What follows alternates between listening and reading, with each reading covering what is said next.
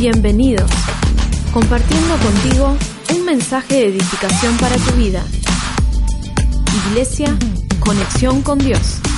Abrí tu Biblia en Nehemías capítulo 4, verso 1 y ya estamos leyendo. Dice, cuando oyó Zambalat que nosotros edificábamos el muro, se enojó y se enfureció en gran manera e hizo escarnio de los judíos. Y habló delante de sus hermanos y del ejército de Samaria y dijo, ¿qué hacen estos débiles judíos? ¿Se les permitirá volver a ofrecer sus sacrificios? Dale. Ese dale lo agrego yo. Acabarán en un día, resucitarán de los montones del polvo las piedras que fueron quemadas, traducido a tiempos modernos, mosquita muerta. Y estaba junto a él Tobías, amonita, el cual dijo, lo que ellos edifican el muro de piedra, si subiera una zorra lo derribará. Oye, oh Dios nuestro, que somos objeto de su menosprecio, y vuelve el baldón de ellos sobre su cabeza y entrégalos por despojo en la tierra de su cautiverio. No cubra su iniquidad, ni su pecado sea borrado delante de ti, porque se airaron contra los que edificaban. Edificamos, pues, el muro y toda la muralla fue terminada hasta la mitad de su altura. Porque el pueblo tuvo ánimo para trabajar. Decí conmigo, ánimo.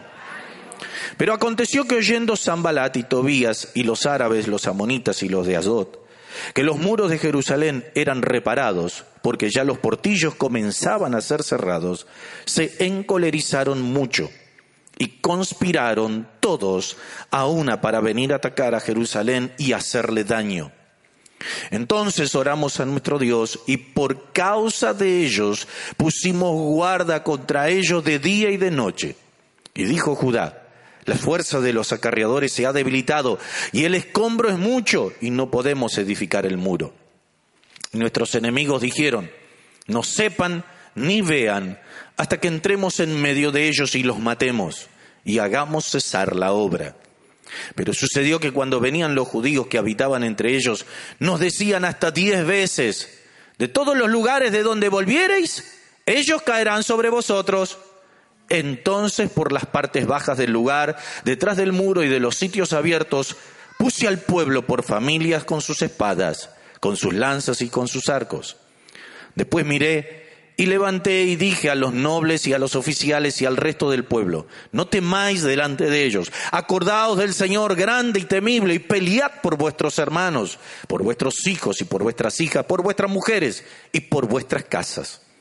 Y cuando oyeron nuestros enemigos que lo habíamos entendido y que Dios había desbaratado el consejo de ellos, nos volvimos todos al muro, cada uno a su tarea. Hasta acá la lectura de la Biblia. ¿Cuántos de los que estamos acá somos emocionales? Todos. El que no levanta la mano es de piedra. Levanta. Todos. El ser humano es emocional. Esa es la característica. Dios nos ha creado. ¿Qué, quiere decir un ser humano que es emocional? Que siente todo lo que le pasa. Bueno y no bueno, sentimos todo. Dice la definición de lo que es la emoción. Alteración del ánimo, agradable o penosa por algo que está pasando. ¿Eh? ¿Cuánto vinimos con ánimo? ¿Cuánto vinimos con bronca? ¿Con tristeza? ¿Con alegría? ¿Con fuerza? ¿Con esperanza? con ganas de salir y agarrar a la suegra. No, bueno, eso. Son los ánimos. Son los ánimos. Y por ahí a la mañana estuviste bien de ánimo y algo pasó que cambió el ánimo y ahora no está como estaba. Ahora escuchen esto. Estar bien de ánimo es igual, o sea, que si la definición de ánimo es alteración por las cosas buenas que nos pasan o las cosas malas, o sea, el ánimo que está bien es por todo lo bueno que nos pasa. ¿Estamos de acuerdo acá? ¿Eh? Cuando nos pasan muchas cosas buenas, ¿cómo estamos de ánimo? Bien, pila. ¿Ve? Chequea al de al lado cómo está. Vos miralo y la cara ya te dice cómo viene en el balance. ¿eh? Cuando nos pasan muchas cosas buenas, ¿eh? estamos bien de ánimo. Ahora, cuando estamos bien de ánimo, cuando estamos plenos, cuando estamos pilas, cuando estamos con alegría, con fuerza, lo que va a pasar es que un buen ánimo construye. Levanta tu mano y vamos a decir tres veces, buen ánimo construye. Buen ánimo construye. Cuando vos estás bien de ánimo, vos tenés confianza. Construís confianza. ¿eh? Vas perdiendo el partido, pero algo ves que va, y, tenés confianza, y, y, con confianza te vienen fuerzas. Cuando estamos bien de ánimo, tenemos sueños. ¿Qué son los sueños? Decí conmigo, cosas que queremos lograr. Esos son los sueños. Ahora, no hay sueño, ay, me vino un sueño tengo ganas de construir una casa y eso no es. Oye, che, las cosas están cambiando, no tengo un mango, pero tengo la confianza, algo Dios va a hacer, voy a estar soñando en mi casa. El presente es lo que tengo, pero sé que Dios está conmigo. Eso es ánimo. Fuerza, es fe. Proyectos. Porque cuando vos estás bien de ánimo, vos contagiás al de al lado. ¿Viste? Que, ¿Viste? ¿Cuántos sabían que el bostezo es contagioso? ¿Viste? Uno bosteza y el otro... El ánimo también. Cuando estás bien de ánimo, vos contagiás a los demás. Cuando vos estás bien de ánimo, vos tenés proyectos para vos y tenés proyectos para repartir. Por eso cuidado el que no anda bien de ánimo, estar al lado de un buen de ánimo. Te va a poner a laburar enseguida. Se te va enseguida la, la fiaca. Ay, yo no tengo, no siento de trabajar. Ponete a laburar. ¿Eh? Tenemos, decir conmigo, sueños, lo que quiero lograr. Planes es cómo lograrlo. Porque cuando vos estás bien de ánimo, no solamente Dios te va a poner sueños, sino te va a poner los planes, cómo lograrlo. Porque tenés pilas. Che, recuerdan, me, bajó esta revelación ahora. ¿Recuerdan la, publicidad de Duracel? ¿Qué recuerdan de la publicidad de Duracel? ¿Eh? ¿Quién nunca la vio? Ah, más te vale que. Los tipos. Eso es el ánimo. El ánimo es una pila dentro. a decir, ay pastor, pero ese es el Espíritu Santo. Yo vi gente llena del Espíritu Santo pinchada. ¿Me estaba entendiendo? Ay, pero... Y, y sabía la Biblia. Y tenía un montón de historias, pero pinchado. Ay, gloria a Dios. No. Y vos tenés gente que tiene ánimo, que tiene fuerza, que apenas tiene unos segundos en Dios, pero ya son capaces de trepar muro, de subir montañas. No tiene mucha historia buena, pero tiene un presente. Algo le pasó. Decí conmigo, el ánimo construye alegría, buenos ambientes.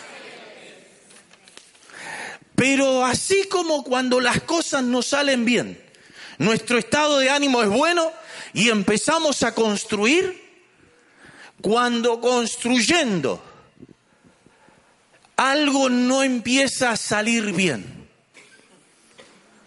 empezamos a cambiar nuestro estado de ánimo y empezamos a qué? A desarmar lo que hemos construido. Porque cuando me siento bien, mis emociones están bien y tengo ganas de construir. Pero cuando me siento mal, ya mis emociones y mi ánimo no está bien y ya no construyo, sino que en lugar de construir, me freno. Y en esta historia Dice que los israelitas volvieron, Nehemías. Muchachos, vamos. El tipo, el tipo habló con el rey, consiguió la guita para construir, eh, eh, eh, tuvo las cartas y tuvo todo. O sea, ¿viste cuando alguien hace todo? Y esa confianza le contagia a,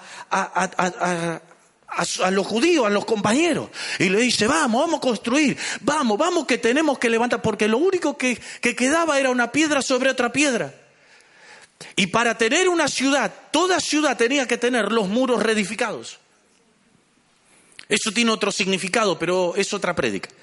Y cuando entonces dice, che, si queremos tener identidad, si queremos ser alguien, antes de hacer nada tenemos que construir los muros. ¿Por qué? Porque tenemos que ponerle límite a los enemigos. Y si vos querés soñar con algo en la vida y querés levantarte en la vida, tenés que ponerle límites a los enemigos, trabajar para establecer una frontera. Todo lo que hizo que me vaya mal, hasta acá va a llegar. A partir de ahora voy a empezar a construir algo nuevo en mi vida y Dios me va a ayudar porque tengo ánimo de hacerlo. No quiero que me vaya mal nunca más. Ya quiero secarme las tristezas las lágrimas, no quiero repetir historias. Y Nehemías dice, para no repetir la historia tenemos que rehacer el muro. Y dice que empezaron, bla, bla, bla, bla, bla. Y vino el primer achaque. ¿Y hasta dónde llegaron? Hasta la mitad.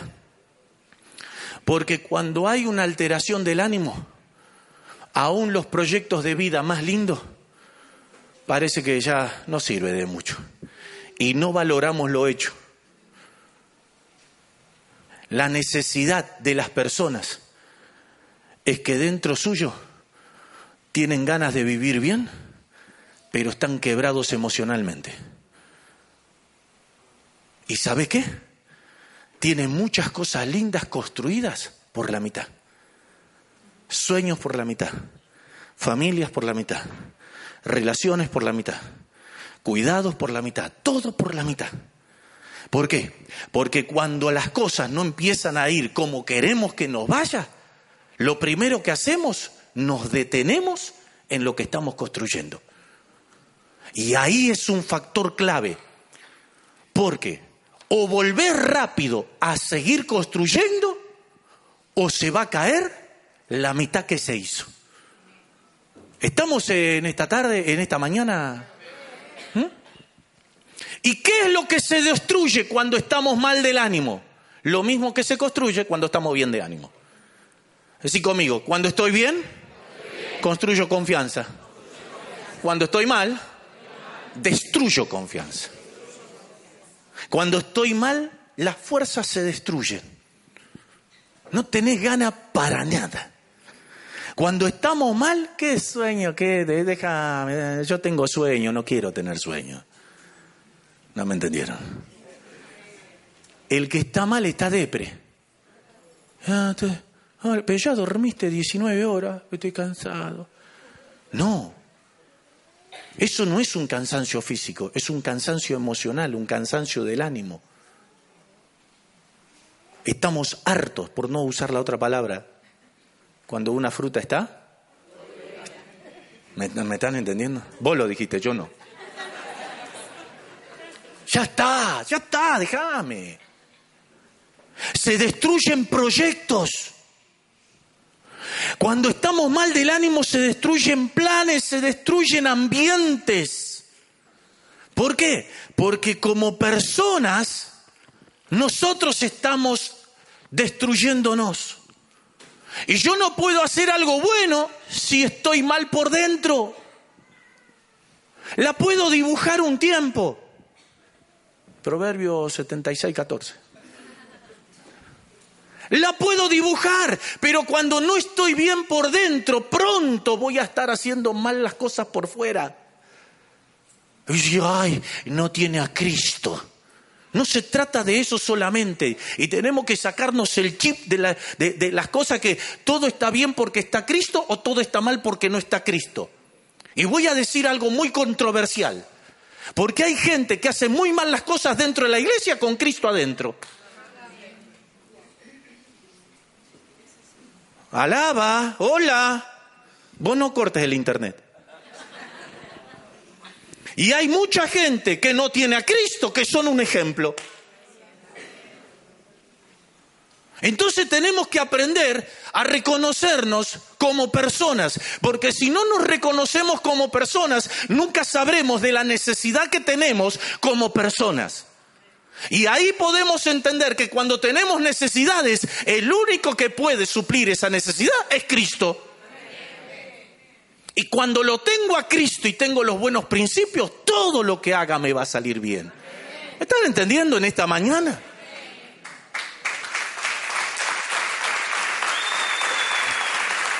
Qué bueno es tenerlo a Cristo, pero si lo tengo a Cristo también tengo la fuerza para poder empezar a construir.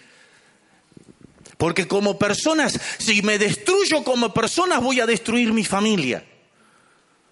Una familia que se destruye es porque alguno de esa familia dejó que un bichito de estos se le meta en el muro. Y no solamente cuando se destruye la familia, también se destruye el trabajo, también se destruye el negocio, también destruye a los amigos. Porque no es que decir, bueno, acá le va bien y acá le va mal, le va horrible acá. No. O te va bien de a poquito en todo, o te va mal rápido en todo. Porque siempre destruir se destruye más rápido que lo que se construye. Yo me decía, ¿cómo puede ser? Tantos años luchando, tantos años juntos, y de pronto no están más. ¿Qué pasó? Que alguien dejó de hacer lo que tenía que hacer. Ahora, tranquilo, salgo rápido de esto. ¿Cuáles son las necesidades que una persona, que cada uno de nosotros tenemos? Voy a hablarte acerca de cinco o seis necesidades emocionales que todos tenemos que tener para construir y juntos construir. Yo construyo mi vida, mi personalidad, mis sueños, mis proyectos y cuando estoy bien de ánimo también contagio a mi familia. Cuando estoy bien de ánimo también contagio a la iglesia. ¿Por qué? ¿Qué es la iglesia? Un montón de personas que un día vinimos por el piso. Y Dios nos cambió la tendencia. Y nosotros le creímos y empezamos a caminar. Porque la gente, antes de conocer a Cristo, te va a conocer a vos. Y si la gente conoce a un cristiano, aleluya, hermano. ¿Cómo anda? Acá luchando. Las cosas no van bien, pero con Cristo todo lo puedo en Cristo. Así, loco, la verdad que yo tengo necesidades, pero prefiero estar pila como estoy, luchando por lo que me cuesta, a no, yo no quiero ese Cristo. Ay, nadie recibe a Cristo cuando le predico. No, no. El infierno se pelea por vos. No quiere nadie atacarte. Hasta los demonios se deprimen. Viene un demonio. Esta, no está en la predica. Satanás le dice, ¿qué haces demonio? Estoy depre. ¿A quién fuiste a atacar? A Pedrito. Oh, perdón, me equivoqué. Te hice un mal, demonio. No lo vayas a atacar más a Pedrito. Déjalo. ¿Conoces gente que en lugar de infundir fuerza, te infunde desánimo?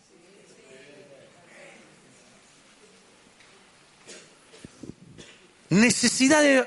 Todos necesitamos estas cosas. ¿Estamos listos?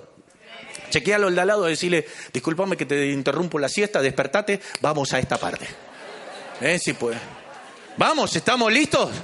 Primera, eh, cinco seis necesidades. Primera necesidad, decí conmigo, necesidad de amor. Todos necesitamos ser amados. Todos. Y todos necesitamos amar. Amén. Ah. No sé, pastor, guarda que está siendo atacado ahí. El amor, dice, dice, es como el oxígeno en la vida. Cuando vos amás y te sentís amado, vos te sentís vivo. Te sentís, esa es la primer pila. ¿Sí o no? Sí, eh. Ahora, ¿cómo sentirse amado? Porque tengo que empezar a amar. La Biblia dice, amarás a tu prójimo. ¿Nos amamos? Ay, a mí nadie me ama. Ámate vos. Ámate vos. Nadie me llama. Hacete un autollamado. Si loco ya estamos. Hola Dani, ¿cómo estás? Bien. ¿Qué te pasa? No tengo nadie con nadie que hablar, por eso te llamé. Ay, el pastor está mal. No, está bien. Llamate. Alentate. Vamos. Vos te estoy diciendo algo que lo hago conmigo. Vamos, Dani, vamos. Entonces hay una parte mía ya no puedo más. Y el otro le agarra, le dice, dale, es bíblico. ¿A dónde le dice? David lo dijo. Bendice, alma mía, a Jehová. Y no te olvides, ninguno el tipo, había una parte que estaba pila y otra parte que no. Esa es la diferencia de tener a Cristo. Tu parte de Cristo siempre va a estar pila, porque Cristo es vida, Cristo es amor. Esa es una parte tuya que le va a dar vida a la otra parte tuya.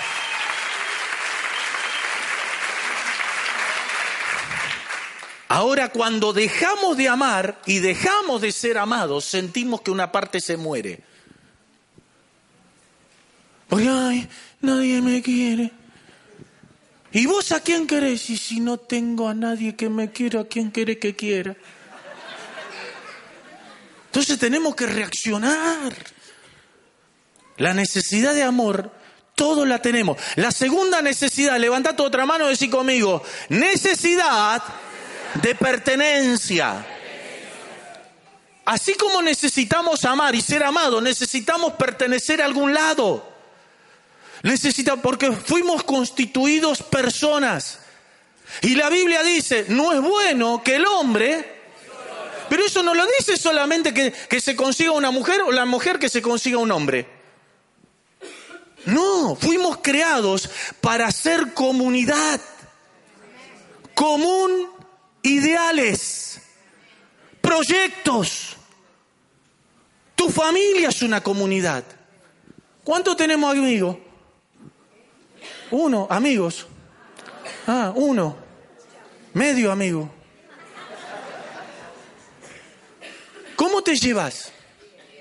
¿Sí? ¿En serio? Necesitamos tener familia, necesitamos, necesitamos pertenecer, formar parte de un trabajo.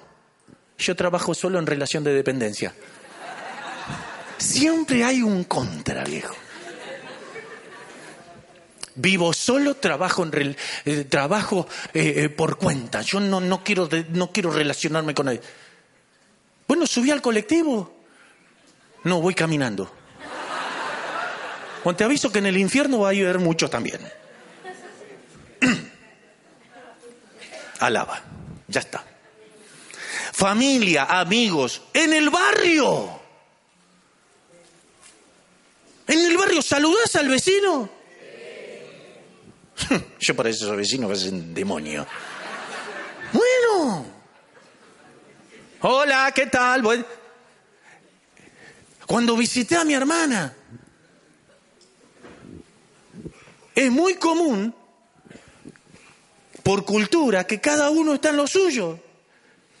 Y yo salí la vez pasada y estaba hablando por teléfono, no, no, no, y caminaba y hablaba, porque uno está de vacaciones y parece que todo es patio. Y sale el vecino de al lado, me dice, este loco que está hablando, gritando. Eh? ¿Eh?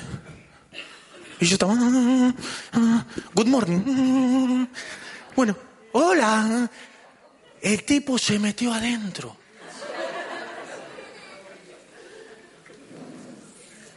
Vamos al supermercado. Escuchen, esta está buenísima. Estamos en la fila del supermercado Y mi hermana saluda a alguien que está atrás mío. ¿Sabe quién era? No, la vecina. Y entonces le digo, hola. Y ella le dice, es mi hermano que vino de Argentina. This is my brother from Argentina. Oh, welcome, welcome. Oh. Y voy a mira, todos están diciendo cómo sigue. Al otro día, al otro, eh, salgo yo otra vez en la calle, pues me encanta, aparte de un barrio re lindo. Y estoy, no, no, hola, Sale el tipo, el marido. Sale. Debe ser que en la casa hablaban hablado que llegó un loco al lado, ¿viste? Sale. Y cuando hago así, me dice, hola. Cambió. Entonces no podemos decir, no, acá nunca nadie saluda a nadie. Saluda a vos. Acá nadie alienta a nadie, alienta a vos. Alguien tiene que romper la tendencia. Entre que rompe la tendencia, todo el mundo va a hablar, pero el que busca estar bien se va a contagiar. Ah, esa, esa está buena. Gracias, Señor. La pertenencia me da identidad, seguridad, estabilidad. ¿Sabes cuáles son los problemas de hoy de las comunidades? Que todo el mundo estamos mal, estamos mal, estamos mal, estamos mal. Nos encerramos, destruimos, nos achicamos, nos escondemos. ¿Y cómo estamos en comunidades? Con las redes sociales. Entonces la red, la red social viene a suplantar algo que es insuplantable. Porque hoy nos anima un del otro lado te destruyó, te puso me gusta para que te pongas contento, pero te están cuereando, chusmeando, digo. La relación face to face. El ánimo a nuestros hijos no viene porque el padre le ponga un like, sino porque le dé un abrazo y le pregunte en qué te puedo ayudar, hijo. Y así como en la familia, en los amigos y en todos lados. La mano es insuplantable. ¿Me están entendiendo? Tercer necesidad. Decí conmigo, necesidad de reconocimiento. ¿Viste cuando queremos reconocer a fulano de tal por su valor? ¿Te hace bien o no te hace bien? Sí. Sí. Si hay algo que a mí me hace bien, es poderle dar gracias a la gente que se encarga de la limpieza de este lugar. digo, gracias. Ay, no es nada, pastor. Sí que es. Sí que es eso. Yo necesito hacerlo. Ser reconocidos nos hace bien, nos anima nos ayuda, por eso vos tenés que reconocer lo, que hace el otro. Nos volvimos especialistas de marcar los errores. Cien palabras bonitas, lástima la última. No. Hijos, ¿sabe lo que vale el aliento que le podés hacer a tu papá? Ay, mi papá nunca me alentó. ¿Y lo alentaste a tu viejo alguna vez? ¿La alentaste a tu mamá alguna vez? Le dijiste, ma, gracias por lavarme los calzones. Bueno, la chica también, gracias por lavarme las bombachas. Ay, mira lo que dijo el pastor ahí arriba. ¿Y qué dije? ¿Me están entendiendo? Porque parece que el rol, todo el mundo tiene que hacer todo. Y, y mamá, en vez de ser mamá, es la sirvienta. Es la mucama de un hotel llamado casa. Tiene que estar la comida, tiene que estar la ropa, tiene que estar esto, tiene que estar esto. ¿Y quién le da gracias alguna vez? Ay, bueno, pero por eso está el Día de la Madre.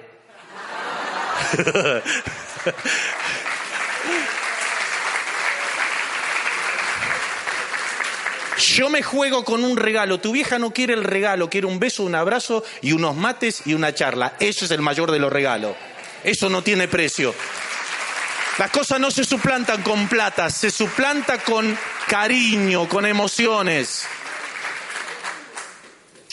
Necesidad de desarrollo. Uh, esta está buena. Decí conmigo, vamos a decirle todo. Necesidad de desarrollo significa que si no crezco, me estoy muriendo de a poco.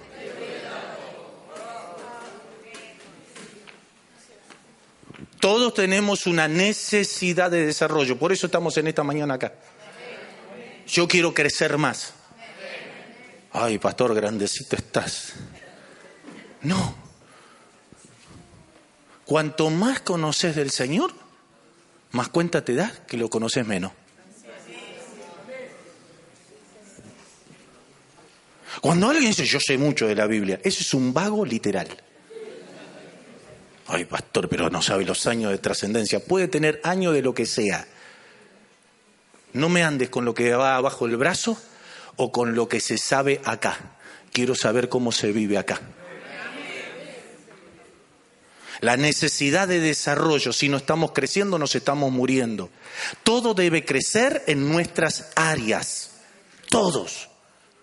Y recordad cómo empecé esta palabra. Todos formamos parte de una familia. Papá tiene que crecer, no tiene opción. Varones, no tenemos opción. Si somos padres, tenemos que liderar el crecimiento de nuestras casas. ¿Y en qué está? Lee, crece, busca. No, pero pastor, yo ya lo sé todo. No es así. Tenemos que alimentar el crecimiento de nuestros hijos, de estimular el crecimiento de nuestras esposas. Mujeres, crecer. Ay, pastor, en serio me dice. Es tan lindo estar cómoda que el marido trabaje, que traiga la platita a la casa. Yo no se preocupe usted. usted. Yo entiendo lo que usted dice, pero yo sigo lavando, planchando, cocinando. Mujer, despertate, la vida es una. Varón, despertate. Hijos, a no esperar que las cosas caigan de, de arriba. Si los viejos lo han logrado, no significa que ustedes lo hayan logrado. Pero qué lindo es que haya hijos que valoren el logro de los padres y sean estimulados por su ejemplo a crecer y avanzar a ir por más. Necesidad de desarrollo, tener proyectos en la familia, tener proyectos de lo que vivís, Ay, pastor, pero, pero yo, yo tengo, yo estoy bajo patrón. Bueno, ¿y, qué haces? Y yo barro. Y bueno, metete en internet, busca estilos de escoba. Claro, porque todos en, en un momento nos excusamos. Crecer en la relación con Dios. ¿Sabe cómo me doy cuenta cuando alguien no crece? Cuando está. Decirle al de al lado ese no está creciendo, está fastidiado. No tiene ganas de estar acá, mucho menos de escuchar. Y te, y te estoy viendo. Crecer en uno mismo. Repetimos y vamos terminando. Decí conmigo, necesidades. Amar y ser amado. Pertenecer. Ser reconocido desarrollarme, necesidad de trascender. ¿Qué va a ser de vos y de tu apellido cuando vos no estés? ¿Cómo te van a recordar? Yo quiero que me recuerden. Algunos no me van a recordar con... Cada uno elige cómo recordar al otro. Pero yo no vivo por cómo cada uno me va a recordar, sino para dejar suficientes motivos para poder inspirar. Yo también me equivoqué. Me equivoco y me voy a seguir equivocando. Pero en el balance de la vida he decidido crecer y dejar más cosas positivas que negativas. En el camino me peleé, me peleo y me voy a pelear con el diablo siempre siempre. Pero en el camino la mano de Dios prometió sostenerme, Él lo hace, lo siento y sé que va a ser así para toda la vida. Gracias, Señor. Amén. Decí conmigo, cubrir mis necesidades me ayuda a enriquecerme y crecer y construir buena vida todos los días. ¿Cuánto queremos construir buena vida todos los días? Si querés hacer bien las cosas, vas a tener ataques. Porque es natural y es espiritual que el que quiere hacer bien las cosas, tenés un enemigo. Porque el enemigo de Dios va a querer ponerte palo en la rueda para alejarte de Dios. Porque el enemigo no es tuyo, es de Dios primero. Y yo en esta mañana quiero, en esta última parte de la palabra, darte dos o tres tips. Porque el enemigo no tiene más ideas. Y si aprendemos estas dos o tres cosas que hace el enemigo, está desmascarado. Dice Nehemías, cuando el enemigo se dio cuenta que entendimos cómo eran las cosas, cada uno volvimos a hacer lo que tenía que hacer. Ya no hay más preocupación por el enemigo. Y en esta mañana quiero decirte que todo en la vida no es cuánto oro, cuánto me congrego, sino que entiendas que si fuera de este lugar estás haciendo o no bien las cosas, que puedas en tal caso decirle, Señor, yo quiero construir, yo quiero, porque si no te vas a volver un religioso y una religiosa más. Y hay muchos edificios llenos de religiosos, pero como pastores de esta casa, Queremos una iglesia viva, una iglesia alegre, una iglesia feliz. No una iglesia perfecta, sino que una iglesia que sabe que con la mano de Dios podemos construir hasta el final todos nuestros muros. Gracias, Señor. Vamos a ponernos de pie. Primer ataque. Dice esta historia que cuando comenzaron a construir, se enojaron. Decí conmigo, el primer ataque por hacer las cosas bien, va a ser el enojo. ¿Otra vez vas a la iglesia? ¿No te alcanza a ir una vez por mes? No. Los otros días me crucé con uno y dice, pastor, ¿cuándo mete una reunión por hora? Oh, este, esta gente es linda. Otro dijo, pastor, si yo lo único que me levanto a la mañana es porque sé que a la noche o a la tardecita puedo ir a la iglesia. Ese es el lugar que yo recibo todas mis fuerzas.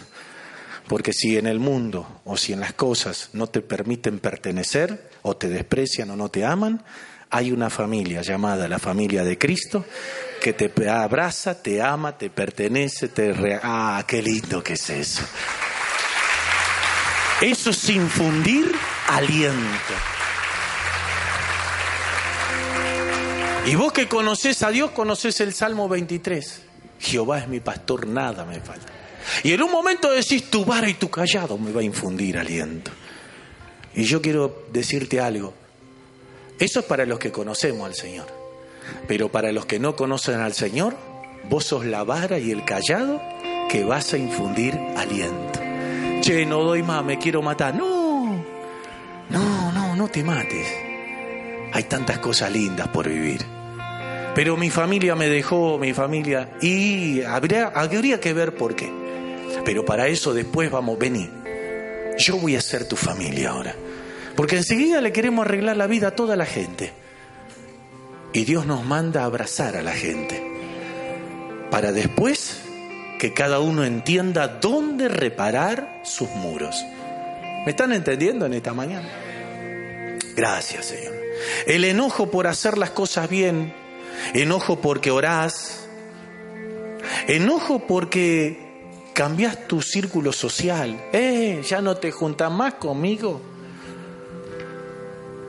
Vos tenés que chequear si tu círculo social te alimenta o te deprime. Si te estimula a ir y hacer las cosas bien o te propone chicanas, cómo llegar más rápido pisando a quien sea.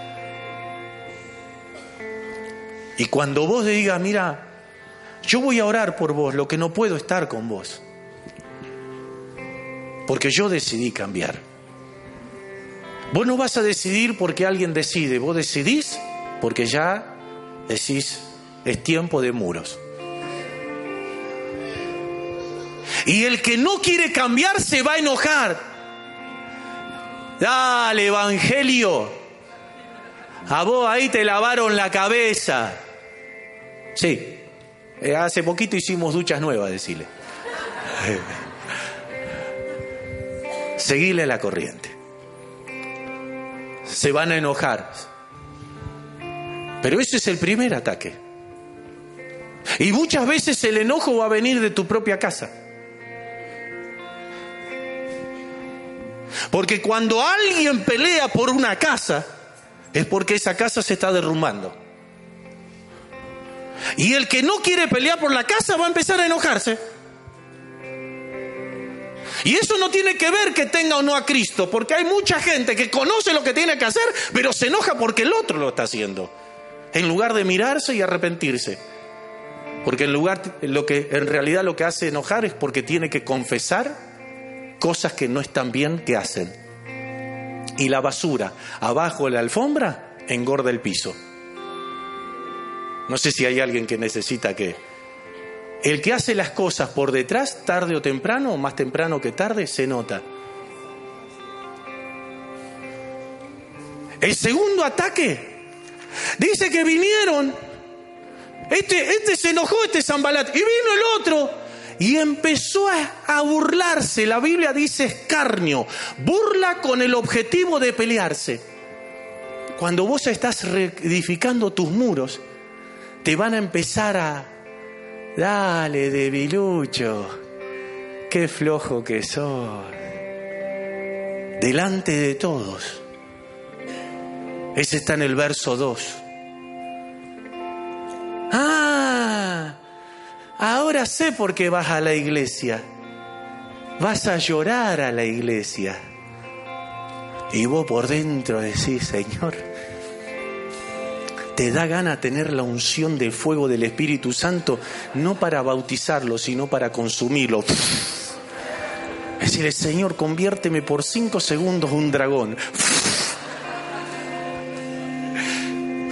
¿Viste que nos bajan esos dones raros? Siento la imposición de mano dirigidas al cuello es una fuerza inevitable. Señor, con una mano lo unjo y con la otra te lo envío. Y no podés hacer nada. ¿Te atacaron alguna vez así? A estos también. ¿Eso es que te vaya bien? Desde que empezaste a ir a la iglesia te echaron de laburo. Te enfermaste ¿Viste que cuando parecería ser que desde que buscamos a Dios le damos de comer al enemigo?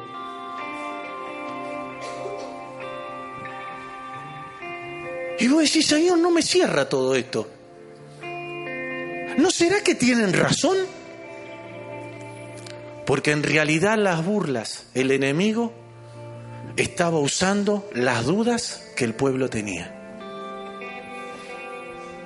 Por eso hay un momento que cuando te va bien el enemigo te va a querer atacar para que tu muro quede por la mitad.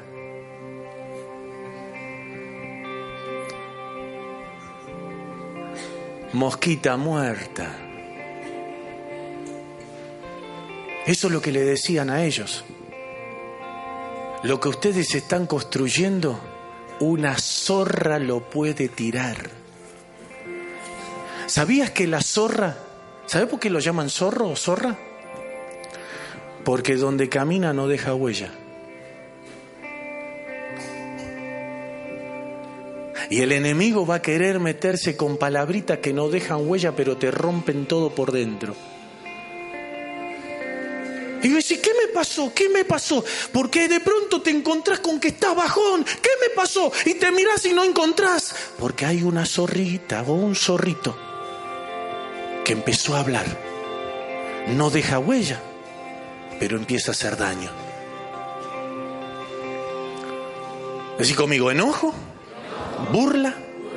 Versos 7 y 8 dice que comenzaron a conspirar porque cuando no pueden detenerte solos, van a empezar a buscar aliados. Y ahí es donde las cosas duelen. Y en un momento decían, nos vamos a meter sin que lo sepan ni que nos vean.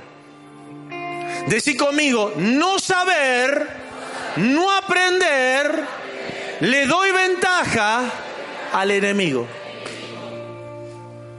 ¿Sabes qué venimos a hacer a las reuniones? A llenarnos de la palabra, que es lámpara en nuestras vidas. Cuando vos recibís la palabra, vos se te abren los ojos espirituales y una vez abiertos los ojos espirituales, te abren los ojos naturales. Ahora, cuando no estamos cerca de Dios, se nos mete cualquier cosa en la vida. Por eso hay gente que le crea tantas cosas. Ay, pastor, ¿a qué hora termina la reunión? A la una. Ah, sí, porque una y media tengo que ir al Buda. Y va acá, y va acá, y va acá, y va acá, y va acá, y nunca sale de nada. Porque una de las cosas del enemigo es que no aprendas. La ignorancia nos hace vulnerables a todo ataque del enemigo. Pero ¿cómo valoro la gente que tiene poquito tiempo de cristianos y dice, wow, qué loco eso, yo quiero más de Dios? ¿Cómo valoro la gente que redescubre ahora lo que toda la vida Job un día dijo, de oídas te había oído, ahora mis ojos te ven? Qué lindo es que haya cristianos en esta época que dicen, che, yo quiero aprender la Biblia así. ¿De qué me sirve a mí saber un montón de, de versículos de memoria si no me funciona nada? Yo quiero levantarme y pelearme. ¿Qué? Ah, te estás burlando. Estoy haciendo las cosas bien. ¿Estás enojado conmigo? Estoy haciendo las cosas bien. Así te funciona. Ayer nos sentamos y íbamos hablando con uno, con otro, y dice, pastor, ¿cómo me gusta ir a la iglesia? Hace siete meses voy. Ya dejé el pucho. Y estoy dejando el alcohol. Y yo le dije, ya lo dejaste, papá. Ya lo dejaste. Qué lindo es el Evangelio práctico. Gracias Jesús. Gracias Señor. Tres cosas y terminamos. ¿Estamos? ¿Estamos? ¿Aguantamos? ¿Aguantamos un ratito más? Pastor, el agua de los ñoquis. Tres cosas que hizo esta gente frente a los ataques. La primera, decir conmigo, orar y pedir justicia. Dice en el verso 4, Señor, te llevamos esta causa a vos. Cada vez que alguien busca pegarte en la línea de tu ánimo para quebrarte, llévale las cosas a Dios. Lleva tu causa a Dios. No le lleves primero a tu amigo, a tu amiga. Vení que te voy a contar algo. Esto es una injusticia. No lo lleves ni recibas. Llévalo a Dios. Señor, esto me rompe todo. Esto me, me, está destruyendo el ánimo, esto me está causando bronca. No puede ser que la mitad y yo pare. Yo quiero construir mi sueño completo. Yo voy por mi victoria total. Señor, siento injusticia y en esta mañana hay algo que Dios sigue siendo el mismo ayer, hoy y por los siglos. Y el Dios de los muros de Nehemías, el Dios de los muros de Israel, donde todo costaba, es el mismo que está hoy. Y vamos a llevarle en esta mañana y le vamos a decir, Señor, yo quiero en esta mañana traer mi causa ante ti. Me duele la vida, me duelen los enojos de la gente, me duele el desprecio, me duele la burla, pero yo estoy ante tu presencia. Yo acudo a ti en el nombre de Jesús.